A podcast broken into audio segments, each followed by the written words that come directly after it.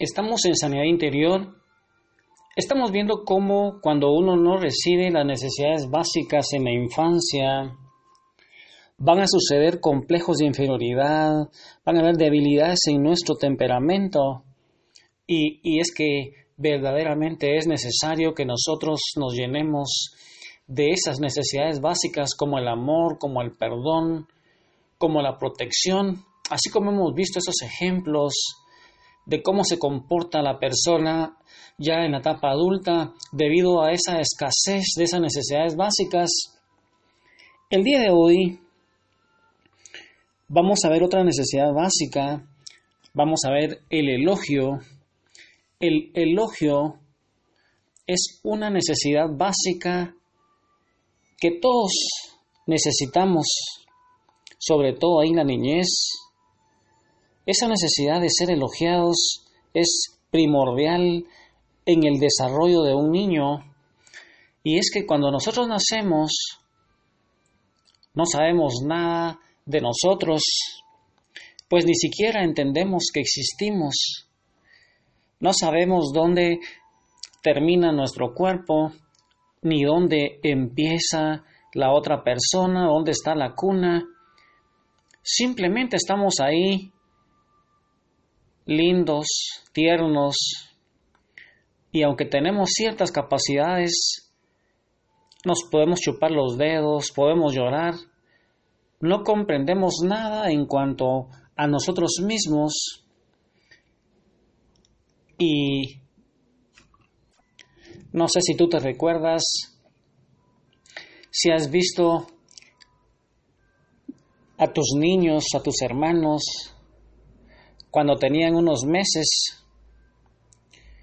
Yo recuerdo que ellos se metían el dedo gordo del pie en la boca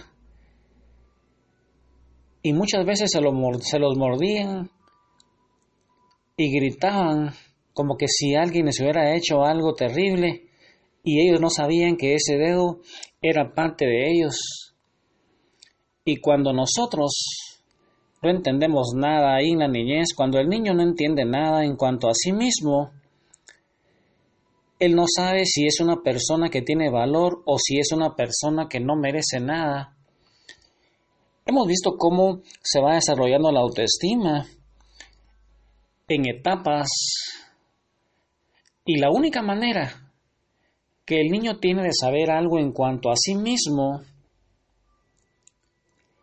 es cuando escucha lo que en primer lugar le dice la mamá o el papá de preferencia, y luego sus hermanos, sus compañeros, todo lo que dicen de él.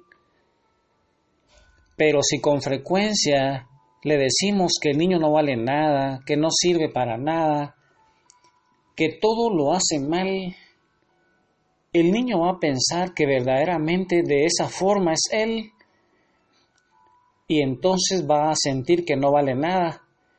¿Cuántas veces nosotros los padres exclamamos, pero es que este niño no sirve para nada? Yo no sé si tú te recuerdas esas frases que tú quizás las escuchaste en tu niñez y esas son verdaderas fortalezas que se van creando ahí en nuestra mente, se van acumulando ahí en nuestro inconsciente y son paradigmas, frases que parecieran verdad para nosotros y aunque nos ha dolido mucho y lo hemos reprimido en el inconsciente, se van a manifestar con diversos complejos, ya sea de inferioridad, de superioridad, perfeccionismo, dureza con los demás, envidias, chismes, contiendas. Y yo he observado a las personas, a muchas mamás, que nos presentan a sus hijos diciéndoles, por ejemplo, esta o este es blanco, me resultó muy bueno, me resultó muy, muy, muy bueno, y muchos dicen a veces, pero en cambio esta negrita no me sirve para nada. Aquella madre estaba haciendo, o ese padre estaba haciendo que la negrita sintiera como que no valía nada. Y esto es lo que la negrita va a pensar de sí misma. Y la blanquita va a saber que ella no tiene tanto valor como la mamá le dice. Es que las personas, los niños, sabemos dentro de nosotros mismos que también a veces somos bobos y otras veces tampoco servimos para nada y eso nos puede causar confusión. El día de hoy yo te invito a escuchar una historia de una muchacha llamada Elvia. Dice que Elvia era una psicóloga que había ido a un retiro de evangelización, se había encontrado con Jesús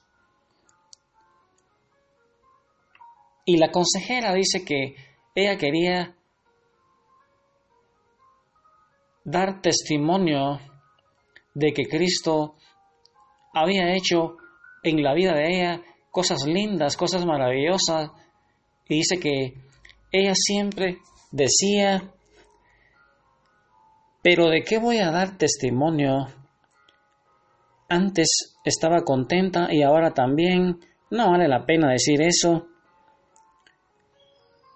Y entonces la consejera dice que como hoy escuchaba hablar a Elvia, ella pensó que algo no funcionaba bien dentro de ella.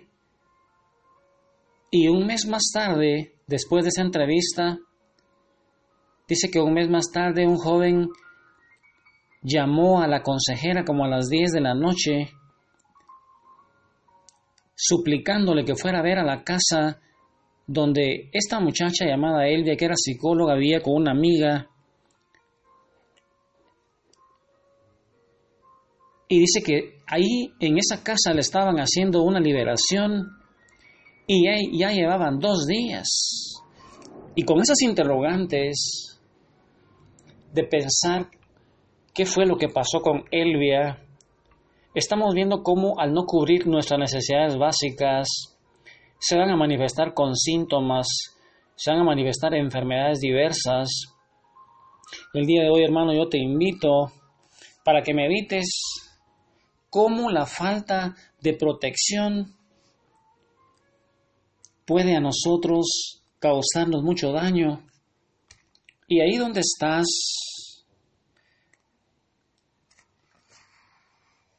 en el corazón de María Santísima, yo te invito a que te postres a los pies de Jesús, pensando que quizá tú no fuiste muy elogiado en tu niñez y eso hace que tú te comportes de esa forma. Imagina que Jesús está ahí frente a ti y Él te quiere decir cosas lindas. Y es que no hay mejor lugar que estar en la presencia de Jesús, ahí postrado, llenándonos del Espíritu Santo para que Él vaya y nos lleve todos los méritos de Jesús, para que vaya nuestro inconsciente también y traiga todo ese dolor reprimido y se lo podamos entregar a Jesús. Hermano, ahí donde estás entonces, con este canto lindo, sigue meditando la Escritura en el corazón de María Santísima, a los pies de Jesús.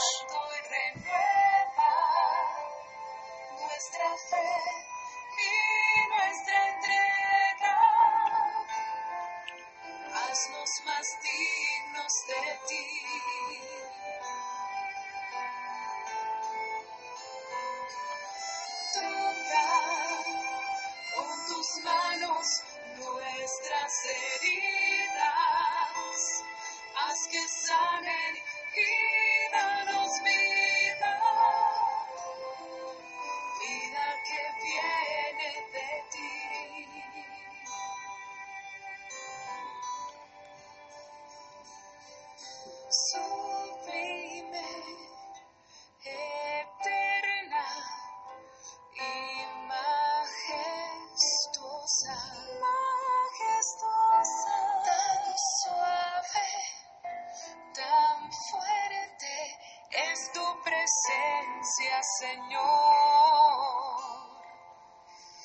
es tu presencia, Señor.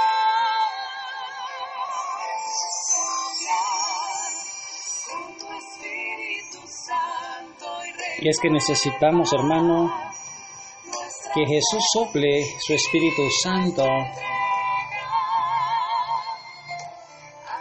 porque el Espíritu Santo es la tercera persona de la Trinidad que va a traer los medios de Jesús a nuestra vida y verdaderamente entonces nos vamos a sentir justificados ante el Padre, vamos a llegar a su presencia como hijos, guiados de la mano de nuestro hermano mayor Jesús y movidos por el Espíritu Santo ahí en el corazón de María Santísima. Y entonces nuestra vida va a ir cobrando un nuevo brillo. Y si tu hermano te hizo falta protección en tu niñez, este es un momento para que te dejes abrazar por María Santísima y por Jesús. Entrégale esa falta de amor, esa falta de esa falta de elogio. Quizá a ti no te motivaron, no te dijeron cosas lindas. Imagina que hoy Jesús y María Santísima te dicen no tengas miedo, te tengo tatuado en la palma de mi mano, tú eres importante, tú eres mi hijo amado, en quien he puesto mis complacencias. Imagínate que Jesús te abraza y te dice cosas lindas.